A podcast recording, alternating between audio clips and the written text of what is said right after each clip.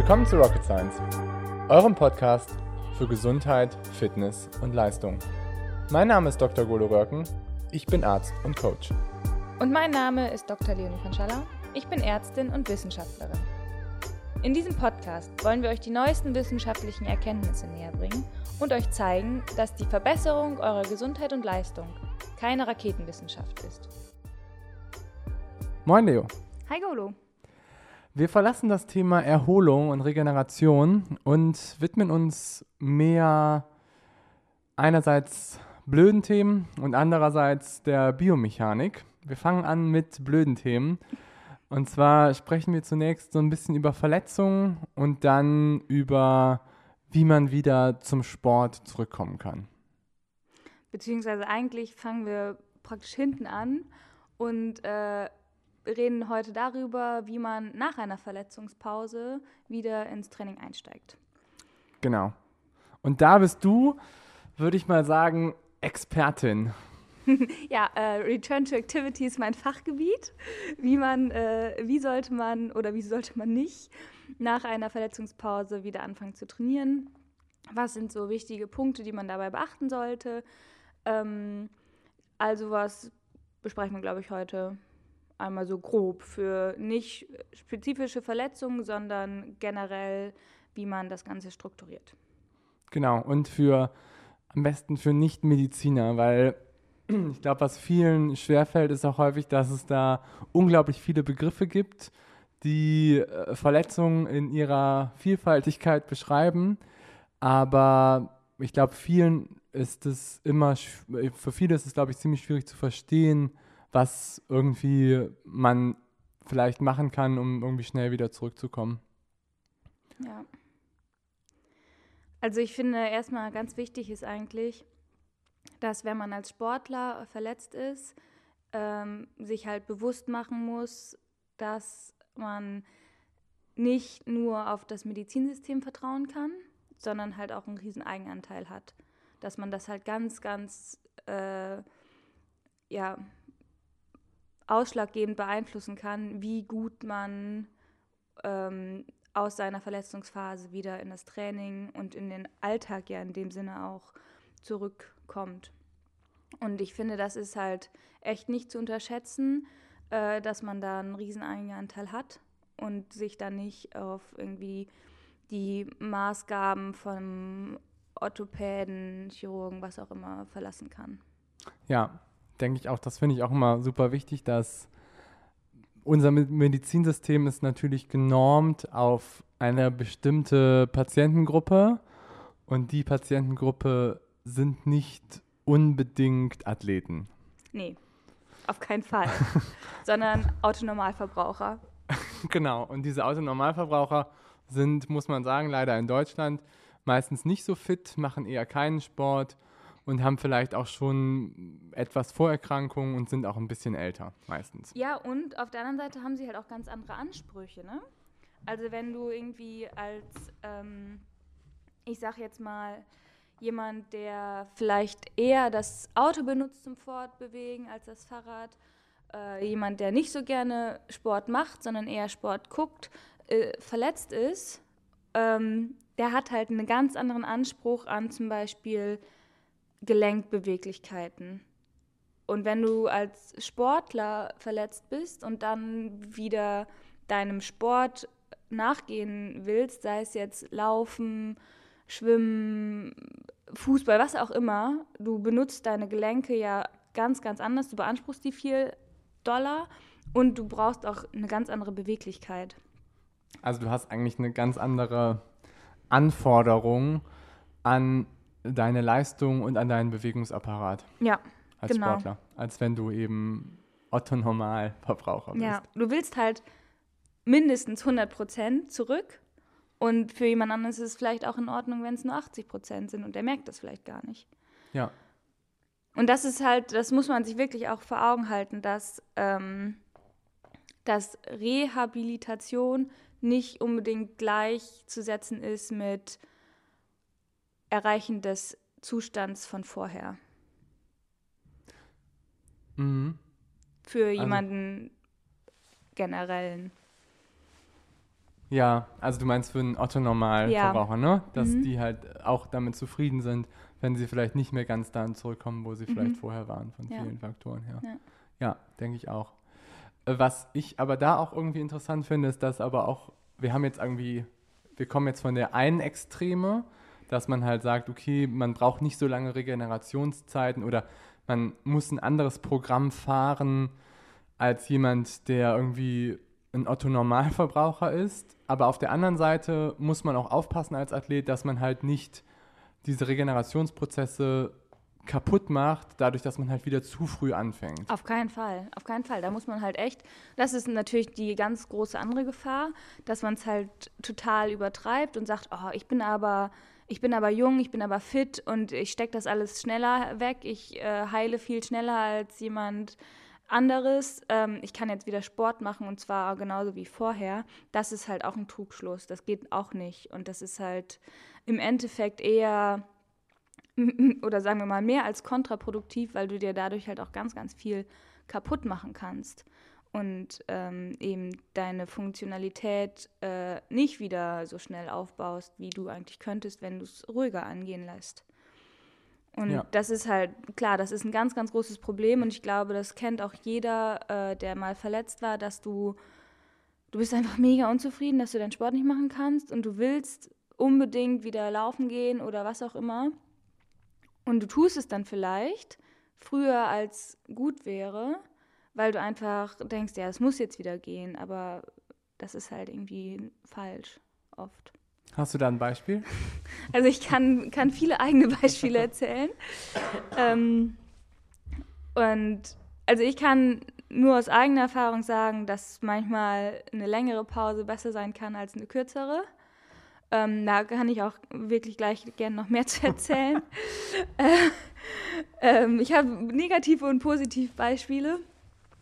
Ähm, aber so generell ist, ist das wirklich essentiell, dass man da aufpasst Ja. und den, den richtigen Zeitpunkt wählt und nicht zu früh anfängt, nicht zu spät anfängt, wie auch immer. Ja. Okay, dann gehen wir mal vom akuten Fall aus. Also man verletzt sich, ja. Ich sag jetzt mal, man bricht sich die, ähm, das Schlüsselbein. Klassiker irgendwie. Mhm. Und ähm, es wird operiert, es wird geschient und du wachst von deiner OP auf. Und wie lange sollte man dann mindestens Pause machen? Also Knochenbruch ist halt, muss ich sagen, ist ja ein klassisches Beispiel. Und egal welcher Knochen, egal welches Alter, du brauchst mindestens sechs Wochen, bis ein Knochen geheilt ist. Das ist einfach so. Egal, ob du super fit bist, das geht nicht schneller, der, der wächst nicht in vier Wochen bei dir wieder zusammen, der wächst halt auch bei dir erst in sechs Wochen zusammen. Das heißt, die Zeit muss man sich auf jeden Fall geben. Und ähm, klar kann man gucken, was man in diesen sechs Wochen macht. Äh, aber das ist halt, also erstmal, das ist der erste Trugschluss, dass man da irgendwie das beschleunigen kann. Das geht einfach nicht. Mhm. Und dann finde ich, ist auch ganz, ganz wichtig, ähm, also Knochenbruch, auch wenn es nur ein Knochen ist, das strengt den Körper an. Der Körper muss wieder zusammenheilen. Das sind alles Prozesse, die physiologisch ablaufen, aber den Körper auch stressen und schwächen.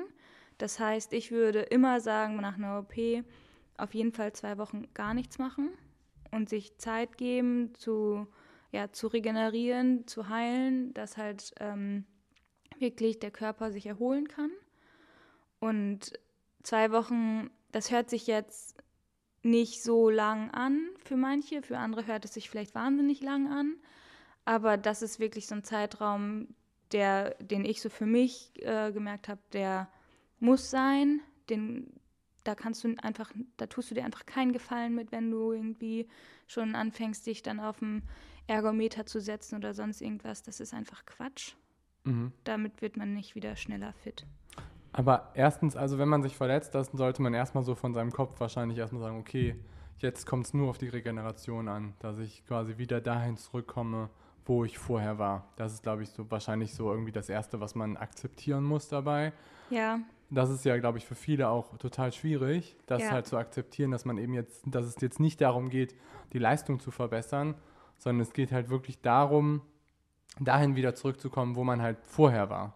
Ja. So von einfach, ich sag mal, von der ganzen Funktion her, von einfach irgendwie, was du auch gesagt hast, mit der Gelenkbeweglichkeiten, einfach, dass man seine ganze Biomechanik dahin wieder bewegt, dass man halt alles das abrufen kann, was man auch vorher abgerufen hat.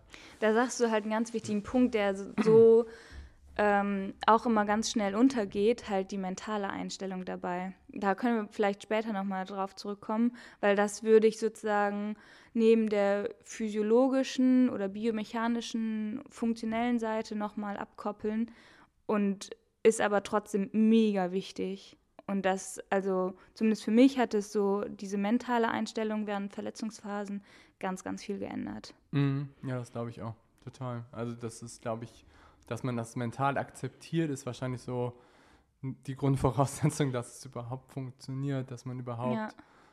dahin wieder zurückkommen kann. So ja. einfach. Also ich kann zum Beispiel mal erzählen, ich habe, ähm, als ich mich das erste Mal verletzt habe, ich habe das als so eine, ja, ich sag mal, wie, so ein Unglück äh, und so ein Pech äh, empfunden und habe es halt überhaupt nicht akzeptiert, dass ich mich jetzt verletzt habe. Und ich hatte so richtig, richtig schlechte Laune. Ich glaube, ich war der ungenießbarste Mensch ähm, im Radius von 100 Kilometern mindestens. Ähm, also mein Umfeld musste echt einstecken. So mhm. gebe ich ganz, ganz ehrlich zu. Und das macht aber natürlich mit dir selber auch ganz viel, wenn du halt so wenn du so die ganze Zeit mental dagegen arbeitest, dass du eigentlich gar nicht verletzt sein willst und das ganz, ganz schlimm findest, das macht die ganze Sache nicht einfacher. Und ähm, in, bei der Verletzung ist auch ganz, ganz viel schiefgegangen. Ich glaube nicht, dass es jetzt nur an meiner mentalen Einstellung lag, aber äh, das hilft natürlich nicht beim Umgang danach damit. Und ähm, zum Beispiel dann bei Verletzungen, die danach kamen, habe ich halt irgendwie gemerkt, okay, das ist jetzt einfach passiert, das war Pech, ähm, aber das ist jetzt nicht das Ende der Welt. Du wirst danach wieder fit werden und es ist in Ordnung und mach jetzt das Beste draus. Und es ist, es ist, wie es ist. Du kannst es nicht ändern. Und das hat mir so viel geholfen, weil du einfach, du gehst da mit einer anderen Leichtigkeit ran. Und es ist alles einfach nicht mehr so schlimm. Und ähm, ja, und ich glaube, was vielen dann auch, ich glaube, viele haben einfach so eine immense Angst vor diesem Leistungsverlust, dass sie halt diese Leistung, die sie halt kurzzeitig erreichen über einen gewissen Zeitraum, dass sie das halt über ihre Gesundheit stellen. Dass sie halt sagen, ich habe jetzt irgendwie diese, ich hatte diese unglaubliche Form und habe irgendwie die Intervalle in der und der Zeit gelaufen, konnte die und die Watt treten und das ist ja nur irgendwie so die Spitze des Eisbergs des Ganzen, was irgendwie da so drunter alles stattfindet. Und ich glaube, vielen ist halt nicht bewusst, dass irgendwie dieser Unterbau von Gesundheit, von irgendwie Basis, aeroben Faktoren, dass das letztendlich das ist, was dich langfristig irgendwie so mhm. besser macht. Und das wird auch jetzt durch eine Verletzungsphase von sechs bis acht Wochen nicht dramatisch zusammenfallen, dein ganzes, dein ganzes Gebilde. Genau, aber das muss man sich auch wirklich klar machen und diese Angst einfach nicht haben, weil es halt Quatsch ist. Genau. Und dieser Faktor Angst und mentale Einstellung macht halt, glaube ich, auch ganz viel mit deinen rationalen Entscheidungen. Weil wenn du irgendwie so eine wahnsinnige Angst vor einem Leistungsverlust hast, dann fängst du auch früher wieder an zu trainieren, Quatsch zu machen und ähm, vielleicht nicht richtig zu regenerieren.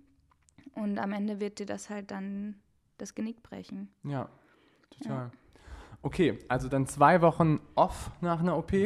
Genau. Und also und dann, wenn man sich dann nach zwei Wochen gut fühlt und das Gefühl hat, so man ist zur alten Stärke wieder zurückerlangt, so ein bisschen, dann kann man halt gucken, was kann ich tun, ähm, um mich irgendwie zu bewegen, moderat zu bewegen, ohne meine Verletzung ähm, zu beeinflussen.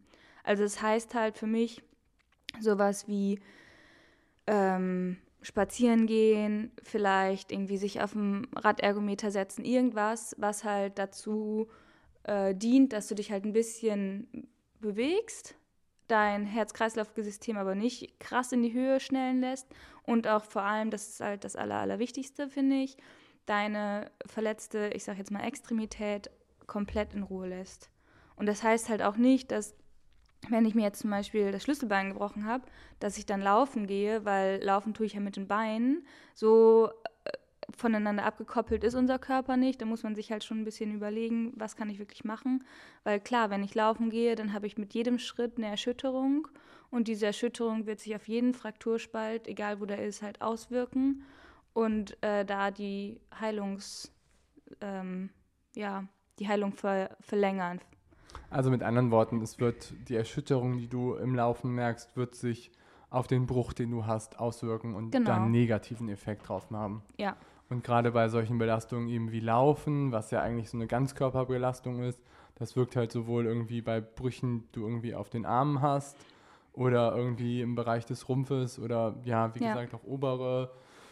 Ja, wenn du irgendwie einen Schlüsselbeinbruch hast, du hast trotzdem diese Erschütterung. genau. Und da muss man sich halt echt überlegen, was kann ich wirklich machen, guten Gewissens, Ja, und was sollte ich wirklich lassen. ja. weil Also ich das glaube auch hilft so dir am Ende Laufen, Ski Alpin, Skispringen, alles Sachen. Ist nicht so, ist viel nicht so gut, ja. Ja, Und ich finde halt das, also was ich so äh, als Erfahrung ähm, gemerkt habe, ist, je ähm, peripherer dein, deine Verletzung ist, desto schneller kannst du eigentlich irgendwas wieder machen. Ähm, und obere Extremität ist auch einfacher als untere Extremität. jetzt sag mir mal genau, obere Extremität, Arme, Genau, obere Extremität sind Arme, Schultergürtel. Untere Extremität ist halt irgendwie äh, Becken, Beine, Füße. Und peripher meinst du, je weiter weg es von deinem Stamm weg ist, also von dem Genau, Rumpf ist. Also, also- kleiner Fingerbruch kannst du eher was machen als Oberarm Ja, oder richtig. Schulter. Genau, ja. So, und da hast du halt einfach viel mehr Möglichkeiten. Ne? Da kannst du dann wirklich auch, äh, ja, dich schon ein bisschen bewegen. Ähm, aber äh, auch wichtig ist halt, finde ich, immer der Faktor, wie du dich bewegst, also in was für Zonen du dich bewegst.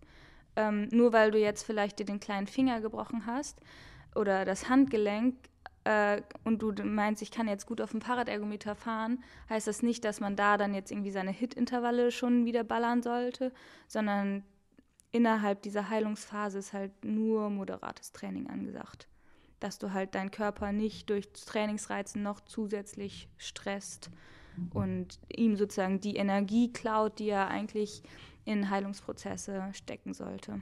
Genau, da kommen wir halt auch wieder daran zurück, was wir eben so gesagt haben, dass es dann dieser ja, Rehabilitationsphase nach dem, nachdem du halt irgendwie wieder anfangen kannst und irgendwie diesen vier bis sechs Wochen danach, geht es halt wirklich nur darum, dahin wieder zurückzukommen, wo du warst, ähm, biomechanisch oder einfach von deinem Vermögen her. Ne? Ja. Es geht nicht von der Leistung her, dahin wieder zurückzukommen, wo du warst. Ja, genau. Also ja. du musst jetzt nicht wieder probieren, dann wieder eine V2 Max zu steigern durch Hin- Hintervalle, was du gerade gesagt hast. Mhm. Oder auch probieren, jetzt das Volumen massiv nach oben zu drehen, weil du ja jetzt Zeit hast, weil du jetzt irgendwie gerade nicht arbeiten musst. Das ist halt vielleicht, das ist einfach Bullshit. Weil du natürlich irgendwie in dieser Phase arbeitet dein Körper, er regeneriert sich und du wirst die Regeneration massiv verlängern, wenn du halt krass intensive Reize oder auch hochvolumige Reize darauf setzt. Ja, das ist halt Quatsch. Man ist ja nicht ohne Grund krank geschrieben. Ja, Also das Krankschreiben muss, ist halt auch wieder so ein Punkt. Ne? Muss ich mich wirklich krank schreiben lassen, wenn ich mir den Arm gebrochen habe? Kommt halt voll auf deinen Job drauf an. Und ich finde, bei vielen ist es eher Quatsch, sich krank schreiben zu lassen. Weil warum sollst du dich jetzt auf einmal nicht mehr an deinen Schreibtisch setzen? Also tut mir leid, das ist vielleicht jetzt auch eine persönliche Meinung. Aber ähm, Ja, also da kenne ich auch die anderen Extreme. Also von dem, was du gerade gesagt hast, wenn du jetzt irgendwie einen Job hast, was du gut, sage ich mal, machen kannst, so dann ja. Aber ich sag mal, wenn du jetzt irgendwie einen krassen Bruch hast, dann bist du ja auch irgendwie psychologisch komplett bist du einfach daran am Arbeiten, dass das irgendwie sich auch erholt. Und ich finde es auch dann im Job nachzugehen, der vielleicht sehr verantwortungsvoll ist, sehr aufwendig ist und ähm, wo du eigentlich 100% immer leisten musst, finde ich dann manchmal auch schwierig, weil du dann auch von ja, deinem Kollegium oder wie auch immer, das wird nicht so viel Rücksicht auf dich genommen, nur weil du halt irgendwie einen Bruch hast. Nee, das ist, also, kann ich auch aus eigener Erfahrung sprechen. Das ist halt so, wenn du zurückkommst, wenn du nicht krankgeschrieben bist, dann bist du halt zurück. Und dann ist das, dann wird da keine Rücksicht genommen. Dann Ja. musst du halt 100 Prozent leisten. Ja. Aber ich glaube, dass du viel äh, viele, also ja, viele Jobs, es klingt jetzt blöd, aber dass du viel auch machen kannst, wenn du eine physische Einschränkung hast. Und ich glaube auch, dass es ähm, hilft, eine Aufgabe zu haben, neben deiner Rehabilitation. Ja, das denke ich auch. Kopf. Ja. Weil sonst, also ich kann jetzt nur von mir reden, sonst geht halt irgendwas Karussell an und du drehst dich halt in deiner eigenen Welt. Ja. So. Kann ja Trainingspläne schreiben. Ja.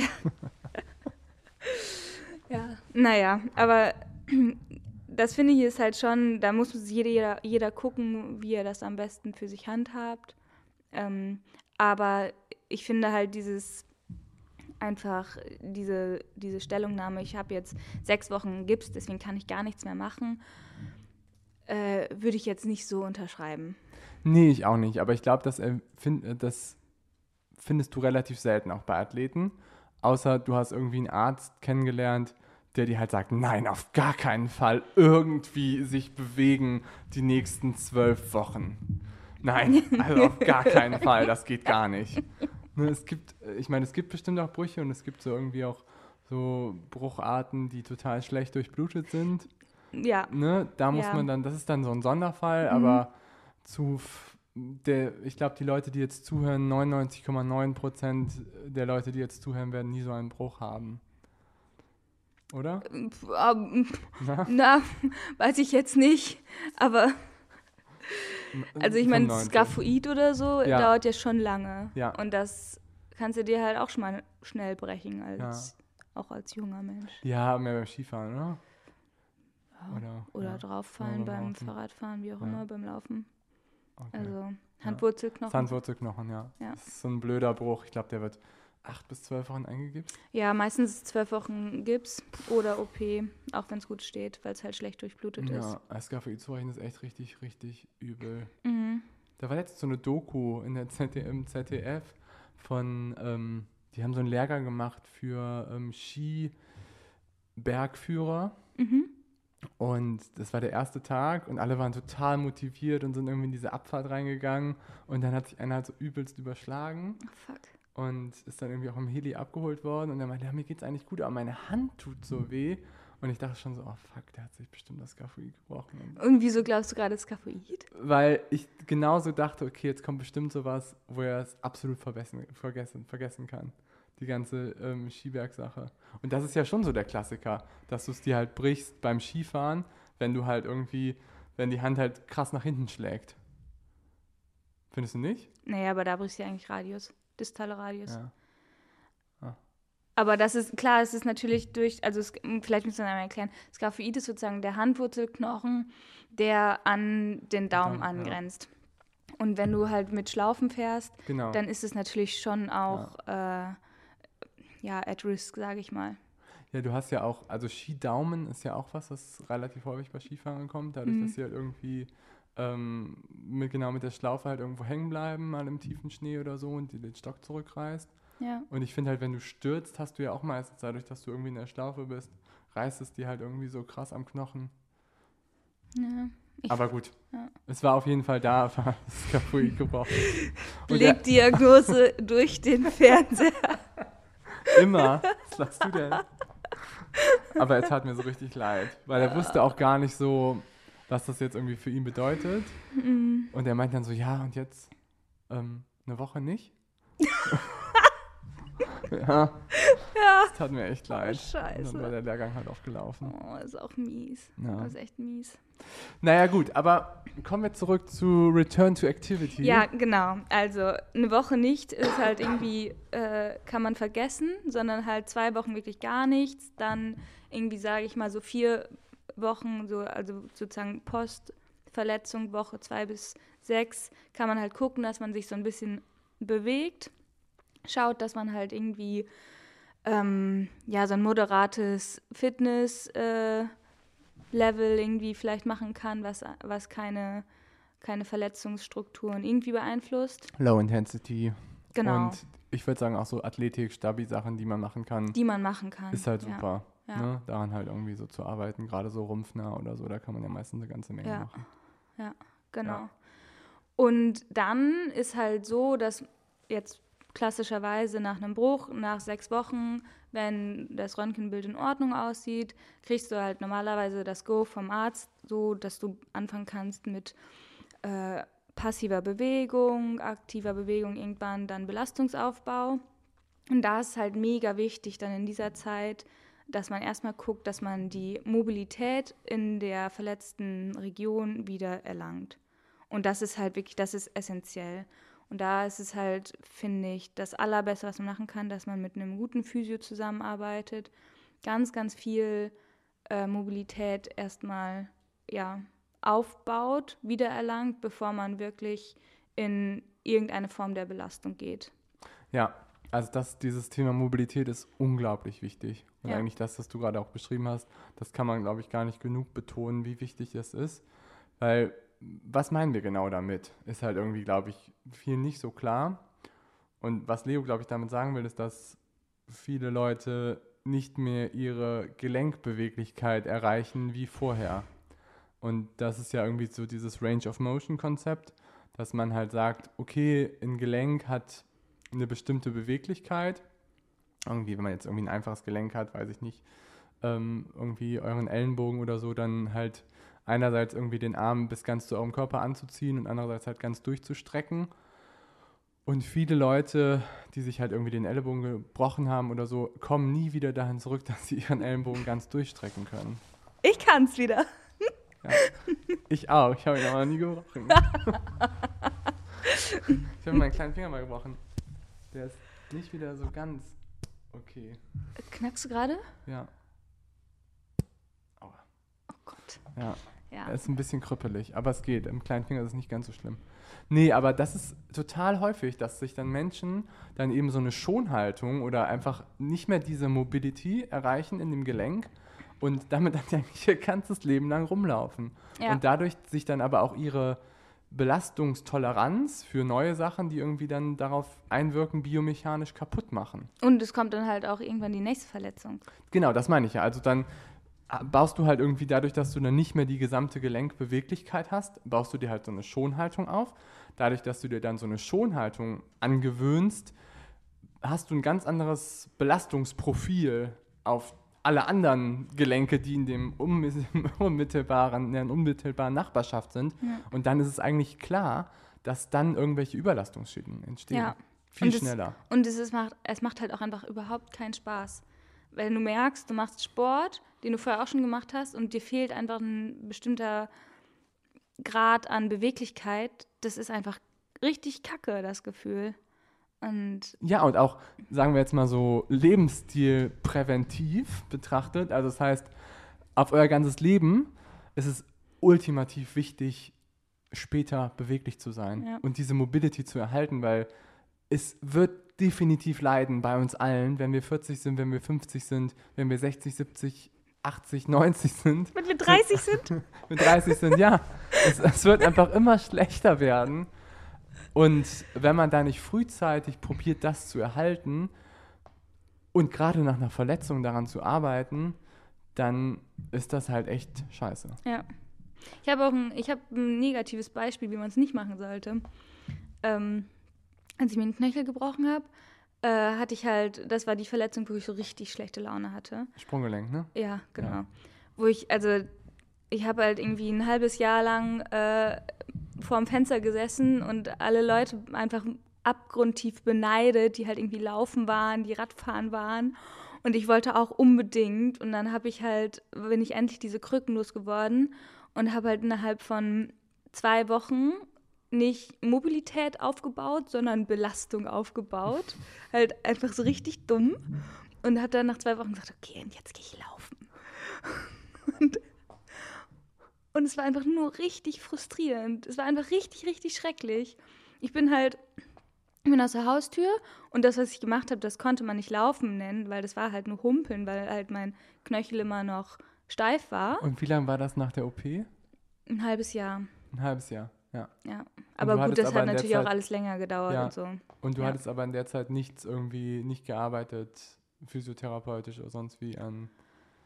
Ähm, ganz, ganz wenig, weil ich das die ganze Zeit nicht durfte. Okay. Also ich habe halt, ich habe halt echt ein halbes Jahr lang die Astronautenstiefel getragen und habe ähm, zwischenzeitlich mal so ein bisschen passive Bewegung machen dürfen und das war dann aber auch ganz schnell wieder verboten. Aber du bist auch zweimal daran operiert worden oder sogar dreimal, ne? Ja.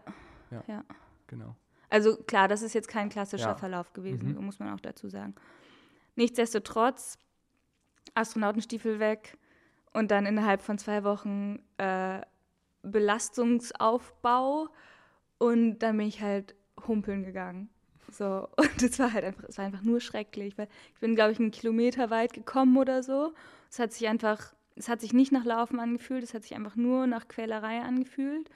Und dann war halt vorbei und ich bin nach Hause gehumpelt in, in ich weiß nicht, Schneckentempo.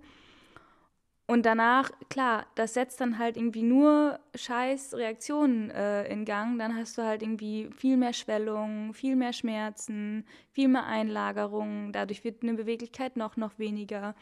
Und das ist halt einfach so, wie es nicht laufen sollte, weil dadurch verlängert sich halt jeder Regenerationsprozess. Und ich glaube auch, dass ich dadurch sicherlich Faktoren irgendwie ausgelöst habe, die mir jegliche Regeneration danach noch äh, weiter verlängert haben. Mhm. Und ähm, somit dauert halt eine Verletzung dann nicht ein halbes Jahr, nicht ein Dreivierteljahr, sondern halt Jahre. Mhm. So. Ja. Und Ja, also ich habe ich hab auch ein, ähm, ich hab ein positives Beispiel, ich habe Mhm. ein negatives Beispiel und ich habe so ein Hybrid. Also fangen wir an mit dem positiven Beispiel. Ähm, einer von meinen Athleten, der ist, der verletzt sich jetzt irgendwie in den letzten Jahren, der sich dreimal richtig übel verletzt. Ähm, ja, irgendwie Rippen gebrochen, dann ähm, Schlüsselbein und auch noch mal ein Knöchel. Und der hat aber jedes Mal, hat er drei Wochen einfach komplett Pause gemacht danach Mhm. und hat dann wieder aufgebaut und hat in der ganzen Zeit hat er nicht mal annähernd seine Leistung eingebüßt und ist jetzt eigentlich wieder so besser, als er jemals vorher war Mhm. und auch von seiner Beweglichkeit. Er hat immer mit Physiotherapie gearbeitet, er hat immer irgendwie probiert, gerade daran zu arbeiten und seinem Körper einfach Ruhe zu gönnen, Mhm. um das halt wieder so zu, zu und bei ihm muss man echt sagen, obwohl er diese drei Verletzungen hat, hatte letztes, letztes Jahr oder sogar dieses Jahr, ja dieses Jahr, würde ich sagen, ist er jetzt stärker, als er vor einem Jahr war. Und das ist schon bemerkenswert, obwohl du drei Verletzungen hattest. Ja, das ist cool. Ich glaube, es bringt halt auch viel ähm, Körperbewusstsein, ähm, um das mal sozusagen positiv auszulegen. Und das ist halt auch absolut hilfreich. Ja, würde ich auch sagen. Wenn du es richtig angehst, ja. Mhm. Dann habe ich einen ähm, Athleten, den kenne ich noch von früher aus der Kölner Zeit. Der hatte zuerst Probleme mit seinem Kniegelenk ähm, und hatte dann Überlastungs eine Überlastungsschädigung und hat sich danach ähm, direkt darauf ähm, ein, ein ziemlich böses ähm, Impingement oder so eine Einklemmung der Hüfte gehabt. Mhm. Aua. Mhm. Und das ähm, war dann der Ansatz für ihn, dass er eine Hüft-Tap bekommen hat. Wie alt ist der? Ja, der ist irgendwie Ende 40. Und ähm, also, einmal zu sagen, Hüft-Tap ist sozusagen eine Hüftprothese. total Endoprothese, ja. Genau. Genau. Was wahrscheinlich ein paar von uns allen blühen wird. Aber Sportlern weniger als Nicht-Sportlern. Who Wenn du knows? es richtig, wenn du es richtig angehst. Ja. Ja. Aber ist ja eigentlich auch, sage ich mal, was, was man machen kann. Aber er hat, bei ihm siehst du einfach, dass er nie daran gearbeitet hat, seine Mobility äh, zurückzubekommen. Und er halt immer mehr an so eine Schonhaltung verfällt. Und jetzt ist halt die zweite Hüfte dran, das zweite Knie. Und er besteht eigentlich nur noch aus Endoprothesen, die irgendwie bei ihm eingeballert sind. Und er gibt halt seinem Körper nie Zeit, dass er sich erholt. Er ballert halt auch immer noch einen Ironman drauf, obwohl er nicht richtig laufen kann. Und das ist ja alles nicht so schlimm. Und ähm, ja, ist ja nicht so dramatisch, wenn man dann einmal läuft und dann läuft man halt einmal 42 Kilometer im Ironman. Klar. Das ist so seine Einstellung dazu. Fuck. Ja, es ist halt auch so ein, ich sag mal, alte Schule, alte Triathlon-Schule. Es ist halt mit dem Kopf durch die Wand. Genau. Und das ist, glaube ich, was immer noch in sehr vielen Köpfen so drin ist. Und ich sehe das sehr kritisch. Absolut. Das ist total kritisch zu sehen. Also das ist ja genau das, was ich sozusagen einmal gemacht habe und gemerkt habe, das ist richtig kacke, weil, also um das mal vielleicht in Zeit, zeitlichen Rahmen zu packen, ich habe, glaube ich, vier Jahre gebraucht, dass ich mich wieder ähm, auf meine, also hinknien konnte, dass ich meine Beweglichkeit wieder hatte. Ähm, und das ist halt, glaube ich, schon zu, dazu zu schulden, wenn du nicht richtig regenerierst. Und wenn du es halt richtig angehst, dann musst du halt nicht so lange daran arbeiten. Und was ich da mega cool finde, ist, ähm, wenn du halt äh, vor Augen geführt bekommst, wenn du mit dem Kopf durch die Wand willst und gebremst wirst.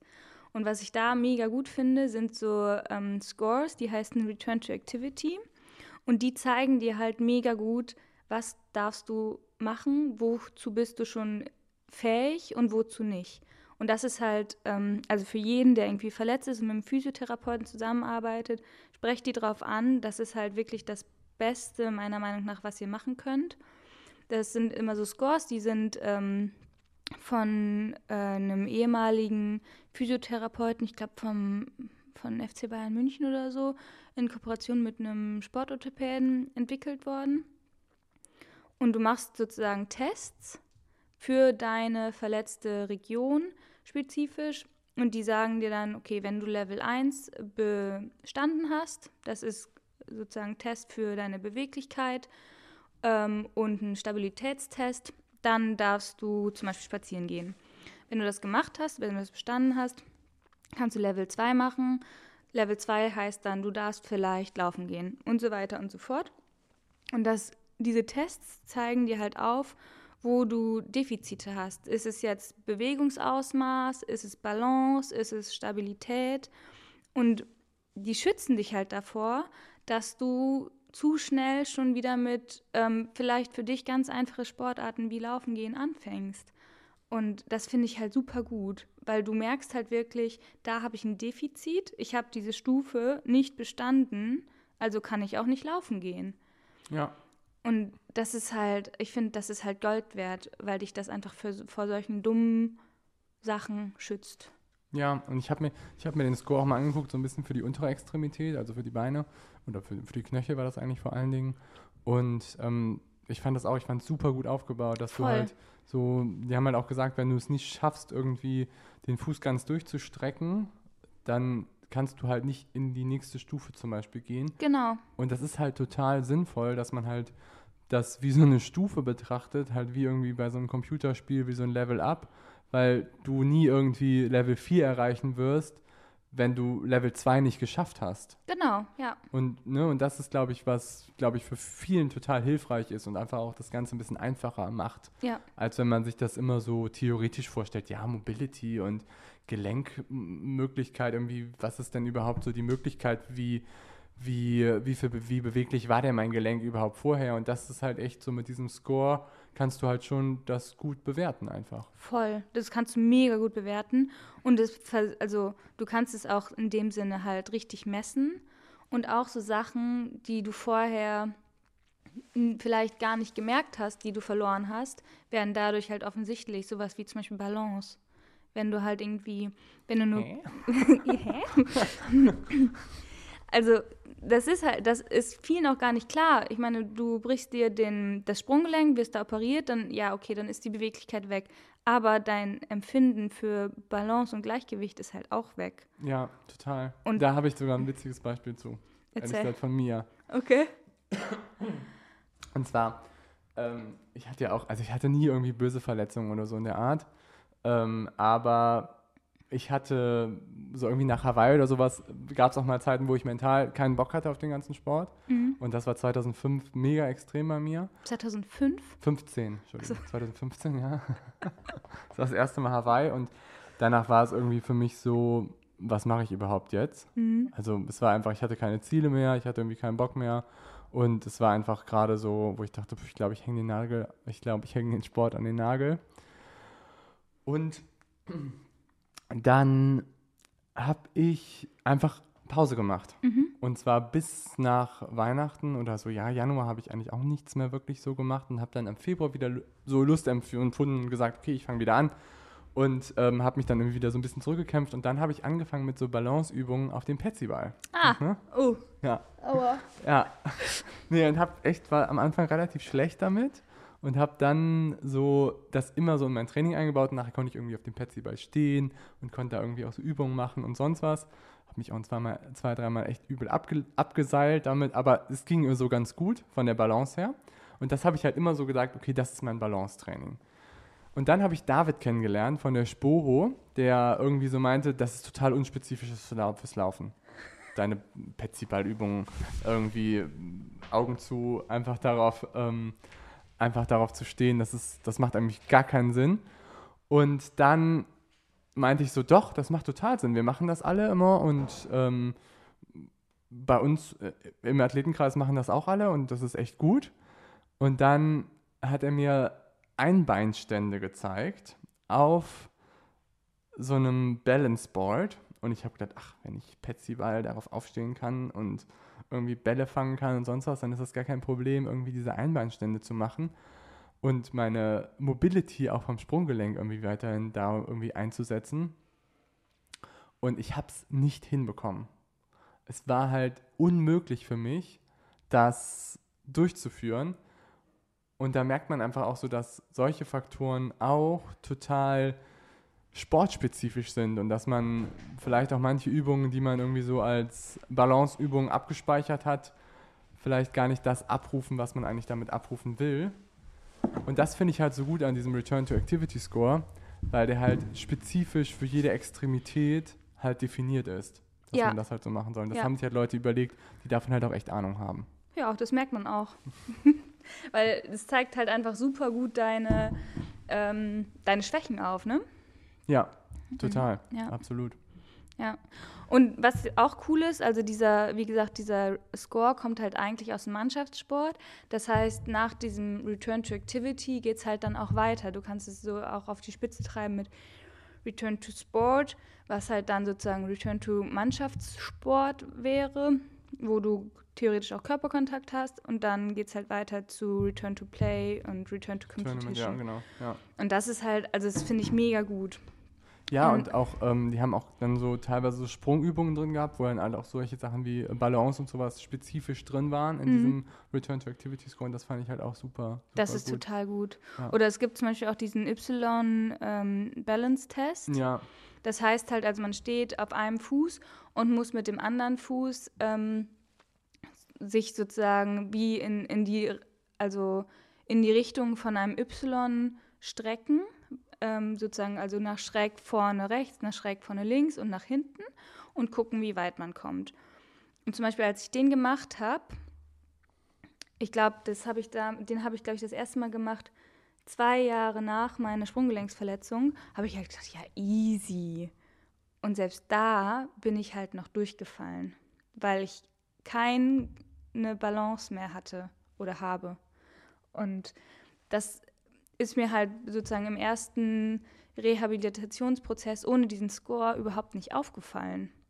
Und dann erst, wenn du irgendwie, wenn du das Gefühl hast, du bist und du machst wieder alles, kannst alles, dann werden dir halt so Defizite erstmal klar, weil du irgendwie äh, wandern gehst in, in den Bergen und merkst, oh Gott, ich habe überhaupt gar keine Trittsicherheit mehr, weil ich nicht einschätzen kann, was ich gerade mit meinem Fuß mache. Ja, und da kommt halt das andere Thema noch, was du jetzt ansprichst, was ich auch total wichtig ist oder was ich finde, ist die Wahrnehmung. Weil die Wahrnehmung ändert sich auch, wenn man sich verletzt. Man Mhm. nimmt seinen Körper anders wahr, nachdem man so eine Verletzung und dann noch eine rehabilitative Phase durchlaufen hat. Man hat dann nicht mehr so, gerade sowas, glaube ich, Stabilität, Balance, ähm, aber auch von deinen Extremitäten im Raum angeht, man nimmt das einfach anders wahr und dadurch, dass man vielleicht dann auch so eine Schonhaltung entwickelt, integriert die sich in sein Standardbewegungsmuster. Man, ja, und das ist aber unterbewusst. Genau. Ne? Und ja. dann denkt Mhm. man halt so, ja, wieso? Ich bin doch, ich laufe doch total gerade. bin doch hier. Ich bin doch, ich bin doch aktiv. Ich bin doch aktiv dabei. Nee, aber das ist halt so, das merkt man einfach ganz oft, dann auch im Coaching, dass du halt Leute sagst, dass du halt Leuten irgendwie erklärst, pass auf, irgendwie dein Körper sieht so und so aus und sie sagen so, nee, das kann überhaupt gar nicht sein. Mhm. Und dann machst du halt eine Videoaufnahme auf, von denen und zeigst die denen und dann denken die so, boah, krass. Das Ja. ist, sieht ja irgendwie total Ungesund scheiße aus. ja, das ist halt, also diese Wahrnehmung verändert sich auch dadurch. Ja, Und das ist halt auch irgendwie total spannend. Das macht ja auch David irgendwie, dass die halt probieren, genau an solchen Faktoren irgendwie das auch noch so ein ja bisschen das zu ist arbeiten. mega spannend. Das ist echt total spannend, ja. ich glaube, ich Find muss den mal besuchen. Ja. ja, David ist jetzt in Hamburg. Ha. Ah. Ja, Brain-Based Movement. Die sind jetzt seit zwei Wochen hier. Wollen uns irgendwann mal zum Kaffee treffen, wenn jetzt die ganze Corona-Zeit vorbei ist. Ja, ich glaube, da machen wir auch vielleicht demnächst mal irgendwie was. Ja, cool. Ja, das ist echt auf jeden Fall super interessant. Okay, ähm, was ich noch wichtig finde, ist, dass wenn wir so ein bisschen über aktiv, äh, über chronische und akute Verletzungen sprechen, dass wenn man eine chronische Verletzung hat, jetzt irgendwie eine Stressfraktur oder irgendwie eine Bänderdehnung, ähm, solche Sachen, dass man da halt immer auf Detektiv, auf eine Detektivarbeit anschließen muss Oh ja. und gucken muss, woher kam das? Weil das passiert auch ganz häufig nicht. Genau. Das hat, also chronische Verletzungen sind ja eigentlich immer ähm, aus einer Überbelastung oder Fehlbelastung ähm, entstanden. Und eine Fehlbelastung oder Überbelastung hat halt einen Grund. Das ist nicht, sicherlich nicht nur, weil man irgendwie, weiß ich nicht, jeden Tag 100 Kilometer läuft, sondern halt auch, weil man vielleicht seinen Fuß komisch aufsetzt oder ähm, andere Faktoren irgendwie beeinflusst hat. Und ich glaube, das ist ganz, ganz vielen mehr oder weniger egal ähm, und hinterfragen das nicht. Warum habe ich diese Verletzung bekommen? Und dann ist halt vorprogrammiert, dass du von einer Verletzung auch nach einer guten Rehabilitation wieder in die nächste läufst. Ja, total. Und ähm, ich meine, es gibt, also wenn du sagst, jeden Tag 100 Kilometer laufen, klar, da ist eine Überbelastung. Die ist vielleicht so vorprogrammiert. Aber ich finde, so der menschliche Körper hat so eine gewisse biologische Anpassungsfähigkeit. Und wenn die enorm herabgesetzt ist, gerade so was untere Extremität angeht, mit Stressfrakturen oder mit sonstigen Überlastungsschädigungen, dann muss man das immer sehr, sehr stark hinterfragen. Mhm. Und Ja. da ist das typische Beispiel, was ich bringen kann, sind halt Schwimmer, die halt vom Schwimmen zum Triathlon wechseln und früher halt ganz wenig Stoßbelastungen abgekriegt haben auf ihren Fuß und Mhm. auf ihre Muskeln da und auf ihre Knochen. Insgesamt auf alles. genau. Die haben ja irgendwie auch eine 10 bis 20 Prozent geringere Knochenmasse, meistens. Ja. Also zumindest in jungen Jahren. Und ähm, wenn man die, wenn wir die, wenn wir die halt irgendwie im Coaching übernehmen oder die halt irgendwie bei uns anfangen, dann muss man halt irre langsam starten mit so ähm, Fußmuskulatur aufbauen, ähm, Stoßbelastung. Aber man muss das halt regelmäßig einbauen, um das halt aufzubauen, weil die haben Überlastungsschädigen bei 15 bis 25 Kilometern im Laufen in die Woche. Und das ist selbst teilweise bei 10, 15 oder so, haben die krasse Überlastungsschädigung. Da muss man halt immer gucken, ist die Technik in Ordnung, ist das Fußgewölbe okay, woran kann man da irgendwie optimieren und machen dann vielleicht auch irgendwie bestimmte Sachen Sinn, ne? Da muss man dann halt auch irgendwie mal gucken, Biomechanik, ob das irgendwie passt oder nicht passt. Definitiv. Was ich da aber auch ganz wichtig finde, ist halt, dass man ähm, seine Grenzen identifiziert. Also Belastung und Anpassung ist eine Sache, aber die andere Sache ist halt, finde ich auch immer ähm, zu merken, wann habe ich es vielleicht übertrieben, wann mache ich jetzt vielleicht mal besser eine Pause. Und ich finde, da ist halt so ein ganz großer ähm, Schlüssel, ähm, ist halt Schmerzempfinden. Und also Schmerzempfinden ist ja sozusagen Warnsignal, dass irgendwie was schiefgelaufen ist. Was aber die Krux ist, ist, wenn du irgendwie jetzt besonders so hochintensiv äh, trainierst, dass deine Schmerzempfindung herabgesetzt ist. Das heißt halt, dass du eigentlich, wenn du was machst, was dich gerade vielleicht verletzt, vielleicht gar nicht dann in dem Moment wahrnimmst, sondern erst nach dem Training, weil dann deine Schmerzwahrnehmung wieder mh, ungehemmt ist. Und ich glaube, das wissen halt auch viele nicht, dass sie dann halt sich nicht fragen, oh, jetzt war ich irgendwie gerade laufen, beim Laufen war alles in Ordnung, aber komisch, jetzt so eine halbe Stunde danach tut mir irgendwie auf einmal mein Knie weh. Na gut, kann ja nicht vom Laufen kommen, ist ja irgendwie danach. Aber doch, klar, das kommt halt davon. Und das ist eigentlich dann schon der Moment, wo du absolut Nochmal drauf hart trainieren solltest, oder? Weil no, ich meine, no pain, no gain, oder? Ja, genau, genau. Richtig. Nein, aber genau das passiert halt oft, dass die dann am nächsten Tag sagen, so, ja, ist jetzt ja beim Laufen war alles in Ordnung, jetzt ist auch wieder gut, jetzt gehe ich wieder laufen. Ähm, aber dann haben sie halt diesen Punkt schon überschritten, dass halt was schief läuft. Und Ja. dann ist halt, dann kommt halt die chronische ähm, Verletzung. Ja, und ich meine, das, das, das kriegen wir auch, auch im Coaching häufig mal mit, dass du dann eine, wirklich eine kleine Lappali, wo du irgendwie drei Wochen vorher hat irgendwie du mal einen Kommentar geschrieben hast, ja, äh, irgendwie hat sich mein Knie komisch angefühlt. Dann fragst du nach, fragst du irgendwie dann direkt nochmal nach, nee, ist alles wieder gut. Und dann zwei Wochen später dann so, ja, also das Knie war eigentlich nie wirklich gut, ich habe es jedes Mal gespült nach jedem Lauf. Aber ich habe gedacht, das geht auch wieder locker so normal weg. War ja erst danach und genau. so. Und beim Training hat es mich nicht gestört. Genau. Und das ist ja. schon echt auch häufig der Fall. Und ich meine, das kann, da muss man auch immer so ein bisschen Detektivarbeit machen, ob es dann irgendwie nur so die Überlastung ist. Aber wenn es halt, was häufig ist, nur die Überlastung ist, dann macht es auf jeden Fall Sinn, dann einfach mal eine bis zwei Wochen halt Pause zu machen. Mhm. Zumindest gerade so beim Laufen, ne? Das ist ja immer ja. der Klassiker. Ja. Und das schadet auch nicht der Form. Das werden wir alle überleben. Ja. Aber was ich, was, was ich auch interessant finde, da was du gerade angesprochen hast mit Schmerzen, Schmerzen und Ausdauersportler ist ja schon irgendwie auch ein spannendes Thema. ja. Ja, ich glaube, wir sind alle so ein bisschen schmerzresistenter vielleicht als der, da sind wir wieder beim Autonormalverbraucher.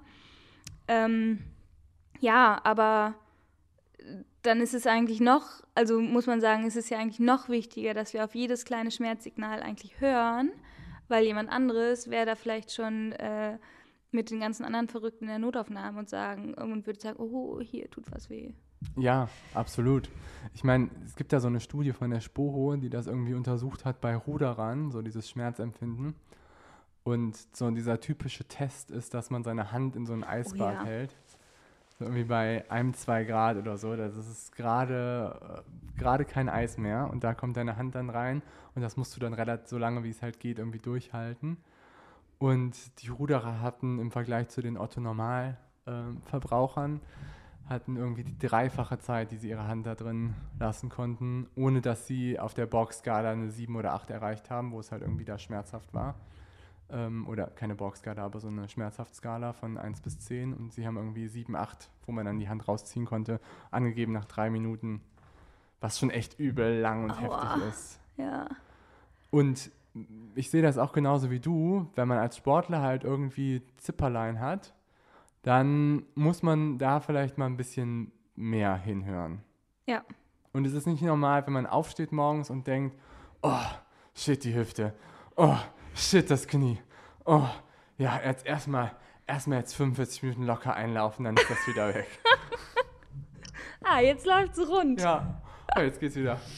So, ich die Arthrose wieder raustrainiert. Ja. Ja, aber das ist total, auf jeden Fall, das denke ich auch. Ja.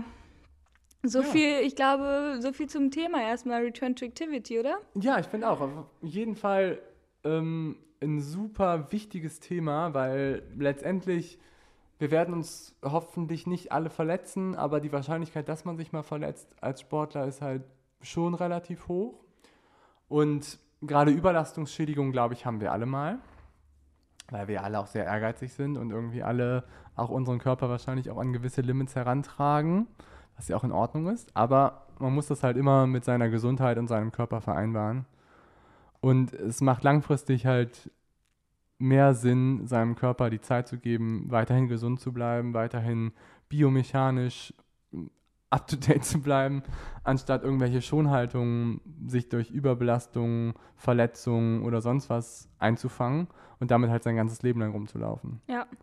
Und deswegen äh, so im Bereich Verletzung und Verletzungswahrnehmung ist einfach das A und O, auf seinen Körper zu hören, sich Pausen zu gönnen und dann wirklich strukturiert wieder in und die smart. Bewegung und smart einzusteigen und nicht Hauruck und gib ihm. Und wieder Hit-Training und Hit-Training und Hit-Training draufzuballern. Ja, denke ich auch. Ja, cool. Ähm, wir machen jetzt weiter mit ähm, ein bisschen biomechanischen Themen, glaube ich. Wir haben auch ein paar ganz interessante Talks am Start. Und ich freue ja, mich schon drauf. Ja, ich freue mich auch mega drauf. Ich glaube, es wird ziemlich gut. Ich ja. hoffe, ich lösche diesmal die Podcast-Folge nicht. Ja, bitte nicht. Das ist jetzt echt. Das hat jetzt gereicht. Das ist das zweite Mal. Also Leute, ne? Macht's gut. Tschüss. Bye, bye.